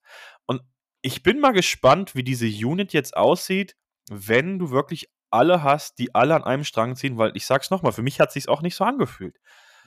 Und deswegen habe ich zum Beispiel danach gesagt, für mich ist Sweat der bessere Spieler noch, obwohl Young das höhere Ceiling hat. Aber ich freue mich wirklich drauf, die Defense jetzt zu sehen. Man hat mal was Neues, wo man sich ein bisschen drauf freuen kann. Ich kann mir schon vorstellen, die sind individuell schlechter, dass es noch ein bisschen schlechter wird, zumindest anfänglich. Aber ich habe Bock draus zu sehen. Ja, und ich freue mich auch vielleicht einfach, dass die jungen Spieler, in Andre Jones, wirklich auch nochmal mehr Chancen bekommen. Wenn es nicht klappt, aber einfach die Chance, denen zu geben. KJ Henry haben wir noch gar nicht gesehen im Endeffekt. So. Ähm, ich fand James Smith Williams auch immer, also äh, James Smith Williams habe ich, glaube ich, nach Woche 1 gesagt, dass der super gut aussah. Ich glaube, der hatte da auch direkt einen Sack gegen ja, stimmt, hast du. Also auch da wieder, also, da freut man sich jetzt einfach drauf, noch ein bisschen was zu sehen. Und ja, ich meine, das würde ja auch, was du jetzt gerade gesagt hast, zu diesem Freelancing-Ding so ein bisschen passen einfach, ne? dass die Unit dann so dann nicht so gut funktioniert hat wie mit Tool mit James Smith Williams. Also da können wir uns auf jeden Fall drauf freuen. Ich weiß nicht, Willst du noch sonst über diese Defense aus dem Eagle-Spiel? Ich finde, einen musst du erwähnen. Mhm. Den haben wir letzte Woche schon mal sehr positiv erwähnt, der echt jetzt langsam wieder dahin zurückkommt, wie wir ihn kennen. Das ist Cam Curl. Ja. Cam Curl wieder starkes Spiel. Hat auch mit Abstand den besten Grade von allen Spielern mit über 40 Snaps bei uns. Cam Curl sieht langsam echt wieder stark aus. Tackling immer noch. Mh, hm, da waren, glaube ich, auch zwei Dinger, wo ich gedacht habe, den musst du haben, wo er auch einfach abprallt. Aber der ist halt mittlerweile echt wieder überall. Und weil wir das ja am Anfang hatten, jeder soll geschippt werden. Ihn habe ich nicht erwähnt. Da wurde auch äh, von diversen Beat-Reportern schon geschrieben, sie hören sich quasi zu allen Leuten, die, wo der Vertrag ausläuft, Trade-Angebote an, außer zu Cam Curl. Da stand das wohl fest, der wird auf jeden Fall nicht abgegeben. Ja. Ich gehe auch davon aus, dass er Cam Curl bleibt. Der wird, glaube ich, gutes Geld kriegen und so langsam äh, verdient er sich das auch wieder. Der war mit Abstand der beste Spieler meiner Meinung nach in der Defense, weil der ist mittlerweile wieder überall. Ja. Und äh, ja, es ist, ich habe das nachher gar nicht so genau rausgefunden, weil vorher hieß es ja, Curl soll den Green Dot bekommen. Dann habe ich wieder Tweets gelesen, angeblich hätte äh, Jamin Davis ihn. Ich konnte es nicht erkennen, weil meine Streamqualität vielleicht nicht so gut war. Aber das würde mich nochmal interessieren. Das habe ich mich das fällt mir gerade wieder ein, das hätte man vielleicht mal nachgucken können. Aber wenn er den Queen dort noch hätte und spielt so gut, das wäre schon echt stark gewesen. Und er gibt mir so der einzige, wo ich das Gefühl habe, der hat momentan richtig Bock, Gas zu geben. Er ist auch der einzige Spieler nach den Trades, wo man so Reactions auf Twitter und Co. gesehen hat. True. Also ich finde, er wirkt momentan so wie der, der Spieler, der am meisten involviert ist in dieser Defense und am meisten Galle zeigt und am meisten Bock hat.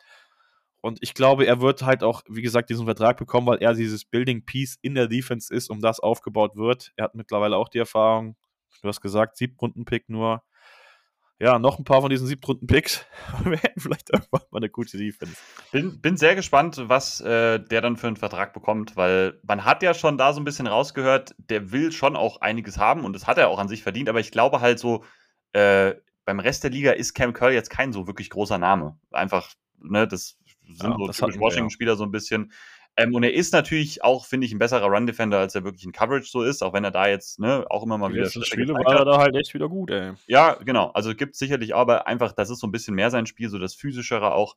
Ähm, bin sehr gespannt. Ich hoffe auch, dass sie ihn halten, weil man hat ja auch immer wieder gehört, wie wichtig der auch für die Struktur der Defense ist. Ähm, in den letzten Jahren hat man das, finde ich, auch gesehen. Wenn er da war, war deutlich besser alles.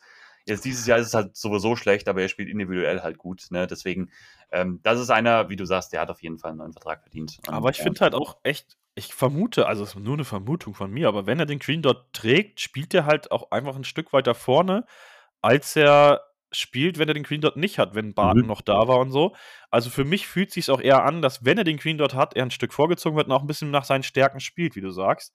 Ja. Von daher weiß ich gar nicht, ob du einen Linebacker brauchst, der den Green Dot tragen kann, weil das hat man letztes Jahr, du sagst es, krass gemerkt. Wenn er da war, sah die Defense insgesamt einfach viel besser aus. Ja. Ich glaube, er ist der Spieler, den du brauchst, um die Defense besser zu machen. Allein, um die Koordination zu übernehmen, weil ich weiß nicht, mit unter Barton gibt mir jetzt nichts, wo ich sage, jo, das, das war's. Und Curl gibt mir dann halt eher so ein paar, paar Dinger, wo ich sage, jo, der ist die gut. paar Plays, auch so ein paar Big Plays einfach, ne? Ist er halt auch immer mal für gut. Und wenn es nur ein Tackle for Loss oder sowas ist, das ist halt Barton nie. Also das wird Ich finde halt, wie gesagt, mir geht es gar nicht so krass um die, die Plays, die er macht, sondern die Plays, die er nicht macht. Weil die Plays, die er nicht macht, ist er, der macht halt jemand anders und er ist immer krass nah dran. Und das, finde ich, sieht man halt voll oft, dass er, wenn du siehst, dass die Gegner einen Ball haben, er ist immer in der Nähe vom Ball. Du müsstest nie irgendwo Curl suchen, du musst immer gucken, wo ist der Ball und du findest Curl. Ja. Und das mag ich an ihm halt so krass. Ja, nee, absolut, finde ich auch. Absolut äh, wichtiger Mann, hoffentlich für die Zukunft hier. Gut. Sonst noch, ich glaube, ich habe jetzt alles von meiner Liste zum Eagle-Spiel, glaube ich, abgearbeitet. Ja, wir sind jetzt schon lange Ich dran. wollte gerade sagen, ich glaube das nächste Spiel, to be fair, weiß nicht, ob es so wunderschön wird, deswegen mal gucken, wie lange wir die Preview machen. Es geht am kommenden Sonntag gegen die New England Patriots. Ähm, in New England ähm, ein toughes Pflaster, das kennt man, das ist einfach so da oben. Ähm, vielleicht einmal kurz über Verletzungen sp äh, sprechen, ne, da kann ich direkt mal drauf eingehen, ähm, habe ich mir ja aufgeschrieben und dann gehen wir weiter in die Preview rein. Bei Washington sind zwei Namen, auf die man so ein bisschen achten sollte. Ähm, Curtis Samuel und Ricky Stromberg, die haben beide nicht trainiert. Bei Stromberg kann ich es mir auch nicht vorstellen, dass der wird spielt. Ehrlich gesagt, da war Mhm. ja Injured Reserve sogar ein bisschen Thema. Das sah ja gar nicht gut aus mit seinem Knie da. Curtis Samuel hat so ein bisschen, ja, immer mal wieder diese C-Fuß-Thematik schon gehabt. Ähm, da weiß ich es ehrlich gesagt nicht. Muss man noch mal vielleicht abwarten, was äh, heute und morgen ist. Wir nehmen Donnerstag ja auf. Ähm, John Allen, Kenneth Fuller hatten Bad Days, Percy Butler und Logan Thomas waren limited. Die werden sicherlich spielen. Bei den Patriots sieht das alles ein bisschen noch schwerwiegender aus. Kendrick Bourne war ja so ein bisschen der beste Receiver, der ist auf Injured Reserve gegangen. Der hat sich das Knie schwer verletzt. Riesenverlust. Ähm, absolut. Ähm, Devante Parker hat eine Concussion, hat nicht trainiert. Trent Brown äh, hat nicht trainiert. Enkel nie, der sollte aber wohl spielen, habe ich gelesen. Christian Barmore am Knie äh, sich verletzt, der hat auch nicht trainiert. Ähm, alle Starter, die ich jetzt vorlese, Javon Bentley Limited, Josh Uche wieder Limited. Das heißt, Josh Uche hat eine Chance, wieder zurückzukommen. Der hat die letzten Spiele nicht gespielt. Und auch Jonathan Jones war Limited. Ähm, und noch ein paar andere, so ein bisschen Backups und Rotationsspieler auch noch bei denen. Also sie haben vollen Injury Report. Ich glaube, da werden schon noch mehr spielen, als es jetzt vielleicht erst aussieht. Ähm, aber bei Washington auch wieder so ein bisschen, finde ich, ähm, eigentlich Verletzungen nicht so ein Riesenthema. Also Cody Barton, Sadiq Charles jetzt natürlich, aber da hat man jetzt eigentlich so ein paar positive Sachen ja gesehen, auch im letzten Spiel. Ich weiß nicht, ob das wirklich so schlimm ist, dass die jetzt nicht da sind. Ähm, ansonsten, äh, klingt jetzt hart, aber Aber ich sehe es halt genauso. ja, es ist halt, wie es ist, ne? Also, was soll man machen? Ähm, von daher, da haben sie immer noch äh, relativ viel Glück. Ähm, so viel zu den Verletzungen. Gehen wir so ein bisschen in die Preview rein. Ich meine, die Patriots ähm, stehen nicht besonders gut da. Die hatten eine ganz schlimme Phase ja. Das hat sich jetzt wieder so ein bisschen zumindest relativiert. Ähm, die haben jetzt aber auch eben wieder gegen die Dolphins dann relativ klar verloren. Ne? Es geht relativ wenig bei den Offensiv, auf wenig Konstanz. Ähm, was erwartest du von den Patriots? Ich finde halt einfach auch das äh, Dolphins-Spiel ist so ein bisschen ein Druckbild, weil die 17 Punkte, die die gemacht haben, dafür mussten die nicht viel tun. Das ist halt so. Da ist ein Fumble dabei und eine Int dabei und das sehr, sehr tief in der Gegnerhälfte. Das waren ja dann Plays von, weiß ich gar nicht, ich will nicht lügen, aber unter 30 Yards oder so, die sie für die 10 Punkte machen mussten. Hm. Und den einzigen Drive über 50 Yards oder 55 Yards ist dieser Touchdown-Drive dann Richtung Ende. Damit haben sie 17 Punkte geknackt. Also die, die Offense von denen sieht desolat aus und du hast gesagt, Born ist der äh, Yardage-Leader bei denen, der ist raus, der fehlt. Also auch ohne Sweat und Young, glaube ich, sollte unsere Defense da mithalten können. Mm -mm. Und unser Backfield schwimmt auch so ein bisschen. Aber ich finde halt die, die, die Offense der Da ist halt jetzt nicht mehr viel da auf Receiver bei denen. Ne? Also, das ist noch dieser ja, eben. Douglas, ne? der ist schon nicht ungefährlich. Das ist so ein kleinerer, shifty Receiver, der, der ist schon ganz gut. Aber wenn Parker auch nicht spielt mit Concussion, gehe ich mal eher davon aus, dass er nicht spielt. Dann ist da halt wirklich legit fast nichts mehr. Ne? Und Mac Jones war jetzt auch nicht in den letzten Wochen so, äh, dass man da riesen Angst haben muss. Weder Downfield, ne? Ich meine, die kriegen den Ball schnell los, das muss man sagen. Das macht Mac Jones wieder ganz gut. Die O-Line hat sich schon auch wieder gefangen. Die haben da so ein bisschen was umgestellt und Wayno auf, auf Right Tackle. CD So ist jetzt so Fulltime-Starter da geworden. Trent Brown spielt eigentlich eine echt tolle Saison. Ähm, also, wenn die Patriots eine Stärke mittlerweile wieder haben, ist es schon ihre Offensive Line. Ähm, aber auch da, das ist jetzt nicht irgendwie Top-Niveau. Die haben äh, die Offense ist 30. in EPA per Play, 23. in Success Rate. Ähm, die haben kein besonders dominantes Run-Game. Weder Stevens noch Elliott machen da irgendwie was Besonderes her. Ja. Das ist wenig, was die Patriots Offense da macht, oder? Also. Ich sehe es auch so. Also, ich, wie gesagt, unsere Defense ist scheiße, die wird mit Sicherheit ein paar Punkte zulassen. Ja. Um, ähm, aber ich sehe halt nicht, dass die Patriots da, also das haben sie dieses Jahr auch noch nicht geschafft. Die meisten Punkte, die sie geschafft haben, sind 29 Punkte gegen die, überraschenderweise gegen die Bills, mhm. wo wir ganz schlecht aussahen. Darf man jetzt natürlich auch dann nicht unterschätzen, aber das ist auch mit Abstand das Höchste, was sie geschafft haben. Das nächstbeste sind 20 Punkte und der Rest, also die Punkte nicht, nicht gut, nicht regelmäßig. Washington wird mit Sicherheit was zulassen, aber wir sind ja auch knapper, Favor nee, knapper äh, Underdog ich mhm. weiß gar nicht, mhm. ein Punkt oder so. Also es wird ein enges, hässliches Spiel. Bisschen mehr, oder? Ich glaube nicht. Nee, ich, ein oder anderthalb, als ich das letzte Mal geguckt habe, kann sein, dass es sich mittlerweile wieder geändert hat. Das sind dreieinhalb, nämlich. Ich hätte dreieinhalb nämlich im Kopf. Krass. New also es waren mal ein oder eineinhalb, als ich es geguckt habe. Ah, schon viel. Äh, also. Ja, ich, aber äh, es wird halt auch kein hochklassiges, viele Punkte-Spiel, weil die Offense von denen ist einfach nicht gut. Aber dafür ist die Defense halt ein bisschen besser. Die wird uns vor Probleme stellen. Aber von der Offense erwarte ich einfach nicht viel. Also, ja. wenn die nachher über 20 Punkte kommen, denke ich, ist das auch schon das höchste der Gefühle. Und wie gesagt, nicht, weil unsere Defense gut ist. Ich, wie gesagt, ich bin todesgespannt, wie unsere Line spielt, ohne die beiden jetzt. Mhm. Und ja, es ist halt doch, was willst du da sagen? Die, die sind in nicht so wirklich gut, die, die Patriots in der Offense. Wir sind in nicht so richtig gut in der Defense. Es gibt jetzt kein Matchup, wo du sagst, da sind die gut, da sind wir gut. Ich fühle da halt überhaupt nichts in dem Matchup. Ja, also, ich würde halt schon sagen, wieder Interior D-Line von Washington sollte da eigentlich schon mal was dominieren können wieder, ne, gegen City So, Andrews. Diese D-Line sollte schon seit Jahren irgendwas äh, dominieren und macht sie nicht. Also, das genau. wirst du von mir so bald nicht mehr hören. Also. Ich sag ja, deswegen sage ich schon, sie sollten das eventuell machen können. Ja. Eigentlich, das ist so das eine Matchup, wo ich sage, da ist so ein klarer Vorteil. Der Rest, ich meine, das sind zwei schwache Units. Also eine wird da wieder ein bisschen vielleicht äh, so äh, die Oberhand gewinnen in dem Matchup. Ich hoffe, es ist die Defense. Es sollte auch die Washington Defense trotz allem noch sein. Ich vertraue auch auf nichts mehr. Deswegen, also da, da soll sich es gar nicht so anhören. Ja, es könnte halt so ein Spiel sein, wo echt viele Fehler entscheiden, weil ich, ich da werden Fehler passieren. Und äh, die Frage ist, wer macht da mehr Fehler in dem Matchup? Da hast du wieder so eine Busted Coverage wie gegen die Eagles oder machen die mhm. wieder Fehler und fummeln.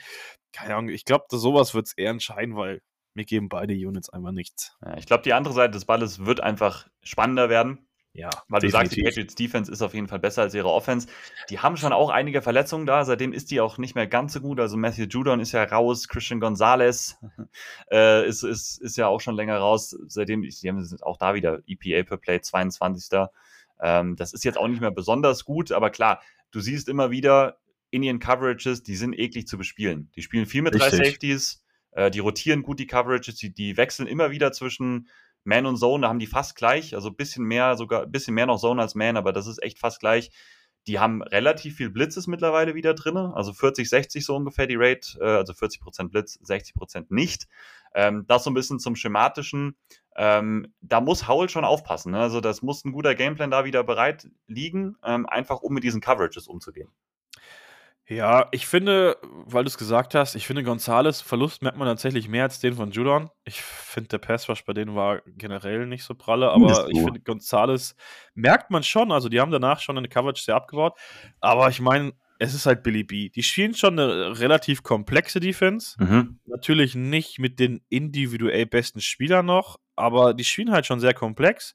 Die Laufverteidigung ist gut, also definitiv genau, gut. Da kannst du kannst du nichts anderes drüber sagen. Von daher, ist vielleicht der Gameplan wie gegen die Eagles ähnlich jetzt wie gegen, gegen die äh, Patriots. Ich finde auch Eagles und äh, Patriots spielen eine ähnlich komplexe Defense, aber natürlich hat da äh, Philly noch die individuell besseren Spieler. Und gegen die komplexe Defense von Philly sah ja Howell jetzt zweimal gut aus, muss man sagen. Könnte man jetzt sagen, könnte dann gegen die auch aussehen.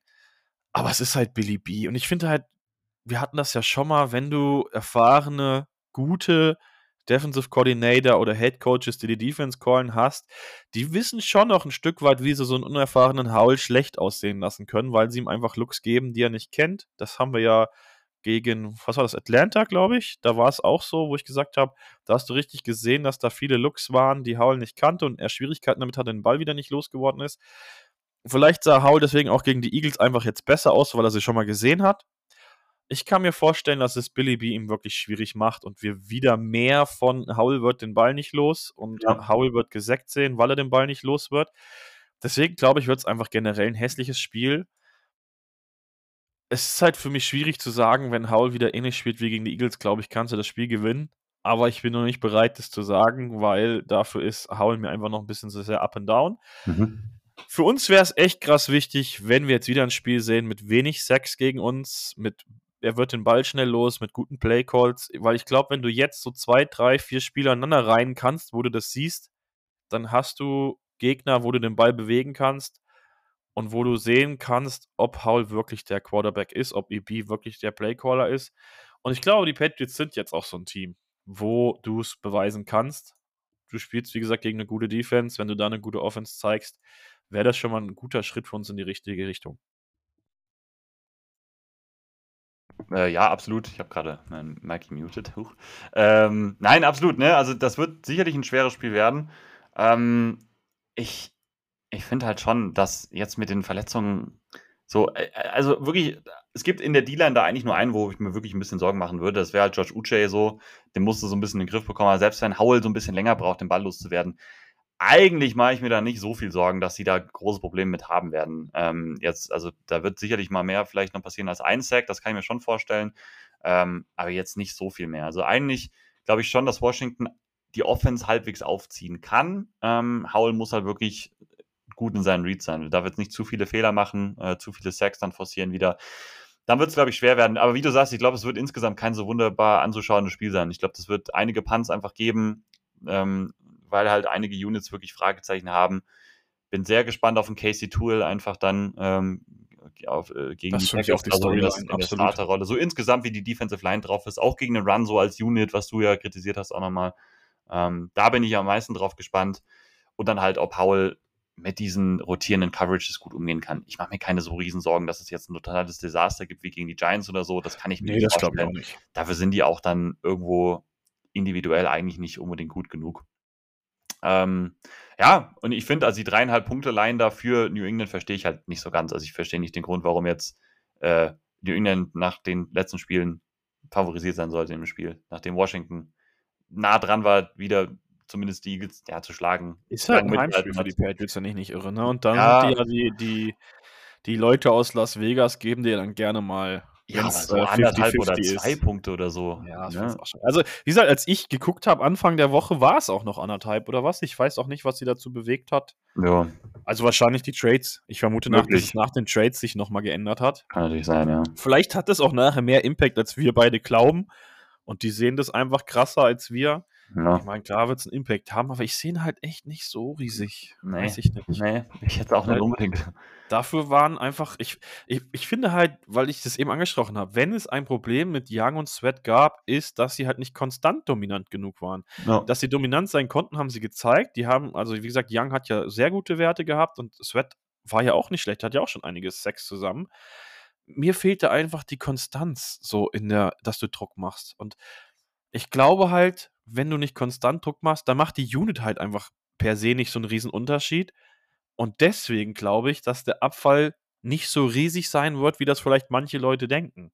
Ja, ja, ich finde das alles fair. Also ich stimme da voll zu. Ne? Das äh, kann ich mir durchaus auch so vorstellen. Bin sehr gespannt drauf. Ähm, wenn, wenn, jetzt einfach wichtige Spiele werden, auch so, ne? wie, wie man vielleicht auch dann die, die, die nächstes Jahr zusammen äh, bauen will oder die Defense dann insgesamt. Ähm, ja, Ich glaube, das ist alles, was ich mir zu den Patriots aufgeschrieben habe. Hast du noch äh, groß was oder?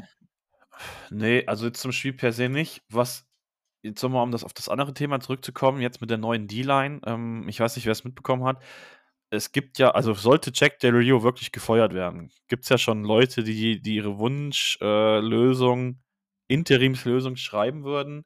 Und da ist ja auch unser D-Line-Coach immer mal wieder dabei. Ich meine, der hat einen schwierigen Namen, Zagonia oder wie er heißt. Mhm. Der hat einen mit ZG in Folge, ist immer schwierig auszusprechen. Ich weiß nicht, vor allem, wenn du jetzt ein FO Bader zum Beispiel auf Außen siehst und so, also ich finde auch, oder die gibt es jetzt genug. Ich finde, vielleicht solltest du jetzt mal, wenn du die dicken Verträge in der Mitte hast, dann auch einfach mal einen Allen vielleicht einfach mal nach außen zu ziehen. So vielleicht als Beispiel. Jetzt gibst du ihm das dicke Geld, jetzt muss er mehr Leistung bringen, er steht mehr im Mittelpunkt. Ja. Vielleicht tauscht du da jetzt mal ein bisschen mehr durch und wirst kreativer. Also wird Check nicht, deswegen komme ich auf den Punkt. Vielleicht, wenn der Check gegangen ist, vielleicht gibt es dann ja noch die ein oder andere Überraschung, dass auf einmal die Unit besser aussieht, weil es halt jetzt einfach ein bisschen ja, ist dann die Frage halt, sollte ein D-Line-Coach, der jetzt so ein bisschen, wo so rauskommt, ja, seine Spieler waren undiszipliniert. Ich meine, da ist ja der D-Line-Coach schon auch stark mit für verantwortlich. Das ist jetzt nicht alles. Ja, ja ich glaube, da geht es auch einfach mehr um Erfahrung, wer ja, die Erfahrung hat. Und ja, das haben ne, wahrscheinlich ähm, nicht so ähm, krass viele. Habe ich jetzt direkt halt dran gedacht. Ähm, ja, ja, ich meine, alles andere, mal was Neues ausprobieren, bitte, bitte macht das. Seid mal auch variabel. Das ist ja alles kein Check the Rio-Ding. Also, ne, gerne macht irgendwas, macht irgendwas anders. Gibt den Leuten auch mal eine Chance, das zu zeigen. Ich habe John Allen fast noch nie irgendwie Outside gesehen. In seiner Rookie-Saison weiß ich noch, wo wir noch in der 3-4 waren, da hat er so manchmal so ein bisschen was gemacht. Aber ähm, sowas sieht man halt leider in Washington fast gar nicht. Mehr Stunts und so weiter. Auch da sehe ich ein Tool ja echt gerne eigentlich mal auf irgendwelchen Stunts oder so ähm, mal nach innen kommen. Gerne, gerne, gerne, gerne. Gut, gehen wir doch in die Over-Unders. Ne, das haben wir jetzt länger nicht mehr gemacht. Ähm, Jetzt haben wir, ich habe mir neue rausgeschrieben. Äh, jetzt sind sie ja schon veröffentlicht. Ähm, wir fangen an mit Sam Howell mit Passing Yards. 214,5. Ist schon ganz schön hochgegangen, ne? Also es war am Anfang waren es doch immer noch 100 irgendwas. Jetzt ja, schon über 200. Äh, halt, die sehen die 50 Attempts pro Spiel oder so. Ich glaube, äh, das ist Ja, ich finde, das ist ja, also ich glaube, du wirst nicht krass so viel laufen gegen die. Also ich glaube echt, ich erwarte ähnliches. Also ich vermute, du wirst mehr passen als laufen.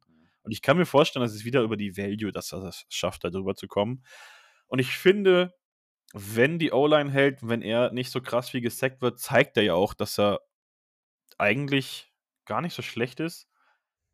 Jetzt nach dem Spiel wird es mir jetzt schwerfallen, under zu gehen, einfach, muss ich ehrlich sagen. Ich belief da jetzt einfach weiter, weil ich habe den Schritt gefordert in die Richtung, letzte Woche im Podcast. Er hat jetzt einen Schritt in die Richtung gezeigt, deswegen sollte er jetzt auch mein Vertrauen bekommen, dass er es weiter zeigen kann. Und da muss ich einfach over gehen. Ja, ich habe auch äh, relativ klar direkt an over gedacht, weil also 214 halt, wenn er wirklich wieder so viele Temps bekommt, hat ja das ist schwer, da drunter zu bleiben. Ne? Ich meine, ähm, selbst in schlechten Spielen hat er ja teilweise hohe Hunderter halt, ne? Ja, also. ja, genau. Ja, ja, eben. Also das, davon gehe ich auf jeden Fall auch aus. Äh, John Dodson hatte sein, haben wir ja gesagt, so ein bisschen sein, sein Breakout, zumindest in dieser Saison. 40,5 Receiving Yards. Ah. Das ist wieder so eine Frage bei den Receivern. Da weiß man halt nie so, wie stark der Ball verteilt wird, wo er mal mehr hinverteilt wird und wo nicht. Das ist gar nicht so einfach. Mein erster Ge Instinkt hat gesagt, er geht over, weil wir wieder mehr von dieser Pianemi, ich verteile den Ball Offense sehen und er dann einfach seine Dinger bekommen wird. Mhm. Aber bis jetzt gibt die Saison halt das einfach nicht her, zu sagen, over. ich weiß nicht. Ich tue mich schwer damit, over zu sagen, auch wenn ich ein bisschen dran glaube. Aber ich würde trotzdem, glaube ich, anders sagen. Ah, nice, in der Hoffnung, dass er mich wieder komplett hops nimmt und dann 100 macht oder so. Ich. Aber aus dem Bauch raus würde ich anders sagen. Ich verstehe es, ich verstehe es schon. Ich glaube, das ist halt einfach von, wie die Patriots spielen, so ein bisschen mehr das Spiel, wo Terry wahrscheinlich sein Under eher erreicht und Dotson eigentlich mehr so sein Over erreichen sollte, weil ich glaube, da geht mehr so underneath über die Mitte gegen Linebacker und so. Das ist schon ja mittlerweile so das Dotson-Level jetzt auch gewesen gegen die Eagles. Ähm, ich glaube, Terry, der wird es ein bisschen schwerer haben gegen die Corners und gegen die Safeties vor allem so tiefer. Deswegen gehe ich äh, da auf jeden Fall over. Äh, da passt es aber dann auch ein Unterschied. Dann haben wir unseren Kollegen Casey Tuhill und ich habe mir jetzt vorgenommen, bei Sacks, das geht um Sacks, wir nehmen 0,5 Sacks und wir nehmen einfach die PFF-Statistiken. Weiß nicht, warum ich nicht darauf komme, die nehmen ja keine ja, Sacks, die machen ja nur ganze Sacks. 0,5 ja, für Casey Tuhill. Macht er einen Sack oder nicht? Ja, macht er. Ja, nice. Ich habe es schon, ich hab es schon äh, auf Twitter gepostet, Casey Tuhill, Future Edge Rusher Star. Ich Hm. bin ein absoluter Casey Tool-Believer. Ich bin voll auf dem Bandwagon. Aha. Ja, macht er. Ich glaube, er macht ein gutes Spiel. Ne? Er spielt aber gegen Trent Brown, einen der besten Tackle bisher dieses Jahr. Er Nee, ich glaube, er bleibt, ich glaube, er bleibt under. Ich glaube, man erwartet das jetzt, weil er halt so ne, immer einen Sack irgendwie gefühlt hatte. Äh, ich glaube, wie gesagt, er macht ein gutes Spiel, eine gute Run-Defense und alles drum und dran, aber ein Sack wird ihm noch verwehrt. Ich glaube eher an einen James Smith Williams Sack. Dann haben wir noch einen Patriots-Spieler mit Ramondre Stevenson Rushing Yards. 48,5. Aber ist Washington war in der letzten Zeit echt- echt gut Ja, gegen den. Lauf. Ja. Und die Patriots haben halt immer noch dieses komische Split Backfield, immer noch so ein bisschen zumindest. Ja, und ich habe ja eben schon gesagt, dass ich glaube, dass die Unit mehr als Unit aussieht, wenn jetzt Young da Mhm. rausgenommen ist. True. Und ich fand, ich, fand, die sahen echt homogen aus im ersten Spiel. Mir hat das echt gut gefallen. Ich glaube, hätten die Saison so zusammengespielt, also da war ja Sweat noch dabei, da hat nur Young gefehlt. Ich glaube, hätten die ohne Young, wären die ohne Young in die Saison gegangen, hätte die Unit trotzdem nicht schlecht ausgesehen, muss ich ehrlich sagen. Mhm. Mir hat die Unit gut gefallen und ich glaube halt auch, dass unsere Rotation dann jetzt auf die End, wenn die, also ich, wir, wir werden da ja nicht jetzt den Spieler haben, der da die alle Snaps spielt, das glaube ich kaum. Dafür hast du da einfach zu viele. Ich glaube, da kriegen alle vier da ihre Snaps. Ich glaube, das wird ganz gut aussehen und ich sage, er bleibt Anna. Ja, ich habe auch direkt ans andere gedacht und dann eben noch, was du gesagt hast, genau das und halt, dass Sieg Elliott immer noch Carries bekommt. Ich weiß nicht, ob ein Running Back in einem Split Backfield so leicht über 50 Yards geht gegen Washington. Und als letztes haben wir noch, wie viel Sacks kassiert Sam Howell? Die Zahl steht bei 2,5. Auch da wieder dann PFF-Stats, ne? Einfach 2,5. Mm. Ich mein, man muss ja schon echt Believer sein, wenn du sagst, die bleiben drunter. Ich meine, der hat diese Saison, die niedrigsten sind jetzt der eine gegen Philly. Ich dann beliebe. vier, Ich dann beliebe. vier und der Rest ist fünf oder mehr. Ja. Puh, nee, beliebe. also ich. Jetzt beliebe ich schon bei den Yards, aber das sehe ich ja doch einfach. Sag die, sag die Zahl nochmal. 2,5. Zweieinhalb. Also bei dreieinhalb hätte ich vielleicht echt noch beliebt. Aber bei zweieinhalb. Also ich finde halt, auch Wiley sah gegen die Eagles zu schlecht aus. Der hatte nur ein Sack zugelassen, weil Howell da auch den Ball teilweise sehr knapp vorm Sack noch losgeworden ist. Sonst hätte der Wiley da auch mindestens einen mehr zugelassen. Also ich habe auf jeden Fall einen Play im Kopf, wo ich weiß, das wäre fast noch ein Sack gewesen. Ja, Chris Paul ja auch. Ja, auch. Also ich, ah, zweieinhalb ist mir einfach zu niedrig. Ja. Jetzt bei dreieinhalb hätte ich noch gesagt, ja, kriege ich mich breitgeschlagen, aber bei zweieinhalb sage ich over. Ich glaube ich glaub halt gar nicht an den Pass Rush einfach der Patriots. Ich glaube, da ist nicht viel da. Deswegen Ich glaube auch nicht an hoffe den ich Pass einfach, Rush der Patriots. hoffe ich einfach, auch nicht an unsere Line. ich hoffe einfach, dass unsere Line dann äh, ja, da dann mithalten kann und sich nicht da anpasst. Ähm, ja, ich werde wahrscheinlich falsch. Egal. Ich, ich, bleib, ich beliebe. Ander, das ist jetzt ein Schritt hier. Die, die O-Line macht jetzt Schritte in die richtige Richtung auf jeden Fall. Dann gibst du mir bitte noch deine finale Score-Prediction für das Spiel. Dann sind wir durch. Ich habe eben schon drüber nachgedacht, ob ich glaube, das wird ein hässliches Spiel und beide Defense la- lassen Punkte zu, weil unsere Defense scheiße ist und unsere Offense gar nicht so kacke. Mhm. Oder wird es wieder so ein Spiel, wo es relativ wenig wird? Wenn ich schon gesagt habe, es wird ein hässliches. Ich glaube halt, die Fehler werden den Ausschlag geben, ob das ein Highscoring wird oder nicht. Wenn es viele Fehler auf beiden Seiten gibt, mit vielleicht guten Field Positions, dass viele Punkte passieren. Und das finde ich gar nicht so unwahrscheinlich. Ich würde aber trotzdem sagen, also ich glaube schon, dass wir das Spiel gewinnen können. Was sage ich? Ich sag mal, ich glaube, die Patriots werden gegen unsere Defense schon ein paar Punkte schaffen. Ich sag mal, 20 Punkte machen die Patriots und wir machen dann, ja, muss ich eigentlich dieses klassische 23-20 tippen. Okay. Ja, geht in ähnliche Richtung, habe ich auch gedacht. Over-Under liegt auch bei 40,5. Ne? Das ist, da bist du nah dran. Ich gehe mal mit einem. Ich wollte eigentlich 21,20 sagen, aber das ist schon sehr nah dran an dir und am Over-Under. Das ist aber auch Deswegen sehe es gehe ich halt mit einem daran. 24 zu 18 für Washington. Ho, ho, ho, Ich glaube ho, ich ho. glaub nicht an New England, ehrlich. Also, nee. Ich, ich, ich werde wieder gebrochen werden. Ich weiß es, das ist so ein typisches Spiel. Das haben sie gegen die Eagles gut gespielt und ich bin wieder da und Sam Howell ist geil und alles ist gut und jetzt, ähm, ja, und jetzt werde ich wieder gebrochen. Ich weiß es. Ähm, jetzt nochmal eine Frage, ich habe nämlich noch gar nicht nachgeguckt. Wir haben das 19 Uhr Spiel, korrekt? Ja, Ich weiß nämlich noch gar nicht, ob ich das Spiel überhaupt gucken werden kann. das hätte ich jetzt eh nochmal angesprochen. Nämlich, erzähl mal, du bist ja jetzt auch schon am kommenden Wochenende in Frankfurt. Yes, yes. Also ich habe es ja schon mal auch in Facebook und auf Twitter geteilt. Ey, Jungs, wer nach Frankfurt kommt, kommt bitte, wenn ihr Bock habt, ins O'Reillys. Das ist direkt gegenüber vom Hauptbahnhof. Sehr geiler Laden, riesengroß. Äh, Kollegen der äh, Lions sind da. Kollegen der Steelers sind äh, anwesend.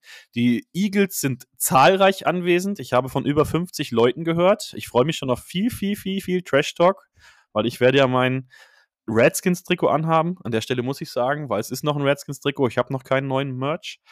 Ich habe schon mal gesagt, wenn den hässlichen Jungen mit der bunten Cappy und dem Sean Taylor Redskins-Trikot äh, im O'Reilly Stage sprechen an. Wir könnten gern Bier trinken. Ich habe richtig Bock, ohne Scheiß, ich habe richtig Bock auf Frankfurt.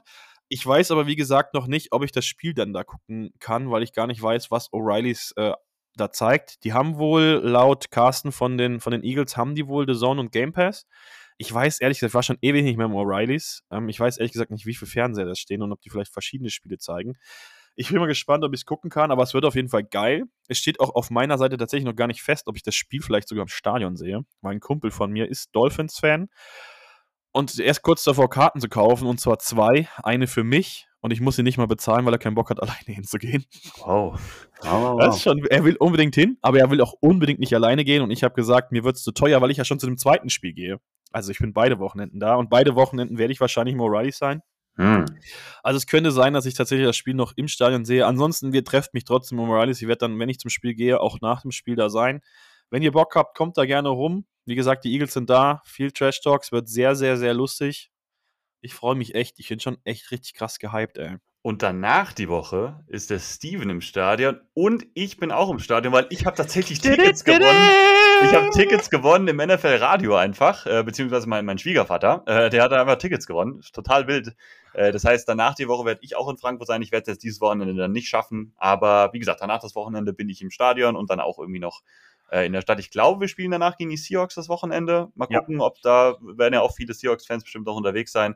Ähm, wird bestimmt auch auf jeden Fall cool werden. Sprecht uns gerne an. Äh, von mir hört ihr dann nochmal äh, äh, in der nächsten Woche, wo wir dann genau sind. Vielleicht weiß man da schon nochmal mehr. Das steht ähm, bei mir auch noch nicht fest, weil wie ich ja heute bei Phil gelesen habe von den Cowboys, dass ich ein Idiot bin und mich im Datum gehört habe. Ich dachte nämlich, das Martin Fanner Event wäre am Sonntag, aber es ist schon am Samstag. Stimmt, ja. Also für das zweite Spiel, nicht für das kommende, für das zweite Spiel. Da wollte ich eigentlich hin, weil ich dachte, es wäre Sonntag. Mhm. Aber äh, Samstag werde ich nicht nach Frankfurt fahren, weil für, für Mo und für mich, also jetzt für Mo, wo er gerade ist, natürlich nicht, aber von seiner Heimatstadt und wo ich wohne, ist es halt nicht so super weit nach Frankfurt. Für uns lohnt sich dann halt die Anreise auch nur für den einen Tag. Ich fahre halt von Marburg aus eine Stunde mit dem Zug. Ja. Von daher äh, komme ich nur für, für Sonntag darf Phil jetzt natürlich nicht mehr hören. Der Phil äh, möchte trotzdem, dass ich Samstag dahin komme. Mm. Ich weiß es auch noch nicht. Aber ich dreimal nach Frankfurt fahren an zwei Wochenenden wäre halt schon ein bisschen over the top vielleicht. Aber eigentlich ist ja dein Argument kurze Anreise ja eigentlich genau das Argument dafür, das kannst du mal machen, weil es eine kurze Anreise ist. Ja, aber ich habe auch den Samstag Dartspiel, das müsste ich absagen. Ja, okay. Und ich meine, dreimal mit dem Zug fahren geht ja dann auch irgendwann ins Geld. Also, aber, obwohl ähm, ich überrascht war, wie günstig das jetzt ist. Und also mit, dem, mit dem Ticket kannst du kostenlos dahin fahren, ne? Also, aber halt den Tag davor nicht, glaube ich, ne? Den Samstag noch nicht. Ja, ja, nur am Spieltag, ja, dann ist es Also heim könnte ich wieder fahren mit dem Ticket tatsächlich dann, weil Richtig. 24 Stunden vor Anpfiff, glaube ich, geht Richtig. das Ticket. Heim könnte ich wieder. Ich bräuchte ja, jetzt am, am, kommenden Sonntag hast du ja dann auch wahrscheinlich ein Ticket, das heißt, da musst du auch nichts bezahlen. Das heißt, du musst nur Da habe ich, schon, hab ich schon gebucht. Da habe ich den Zug schon gebucht. Da fahren wir nämlich mit dem ICE. Mhm. Aber lustigerweise, äh, Grüße gehen raus an Nilo von den Eagles, der ist ja auch Mitglied bei den Eagles, einer meiner besten Freunde. Der hat schon mal geguckt, wir bezahlen 20 Tacken hin und zurück. Das ist geil. Pro Person. Also, es ist schon echt easy. Wie gesagt, Jungs, ich Mädels, ich bin übel gehypt, ich habe übel Bock, ich freue mich auf jeden, der Bock hat, mit mir ein Bier zu trinken und mehr von meinem dummen Geschwätz zu hören. Kommt alle rum, es wird richtig geil, es wird ein richtig geiles Event. Macht das auf jeden Fall, meldet euch bei uns und danach die Woche äh, sind wir sogar dann beide anzutreffen in Frankfurt. Da das wird so geil! sehr drauf, da freue ich mich auch schon sehr, sehr drauf. Gut, das war's für die Folge. Ist jetzt auch lang genug geworden, ne? Aber hat sich irgendwie angedeutet mit den ganzen News, die da noch passiert sind. Ähm, Muss ja, ja. Steven, irgendwelche letzten Worte? Nee, ich will mich nicht schon wieder wiederholen. Ich habe Bock auf Frankfurt. Ey, wir sehen uns bis nächste Woche oder bis in Frankfurt. Macht's gut. Bis dann.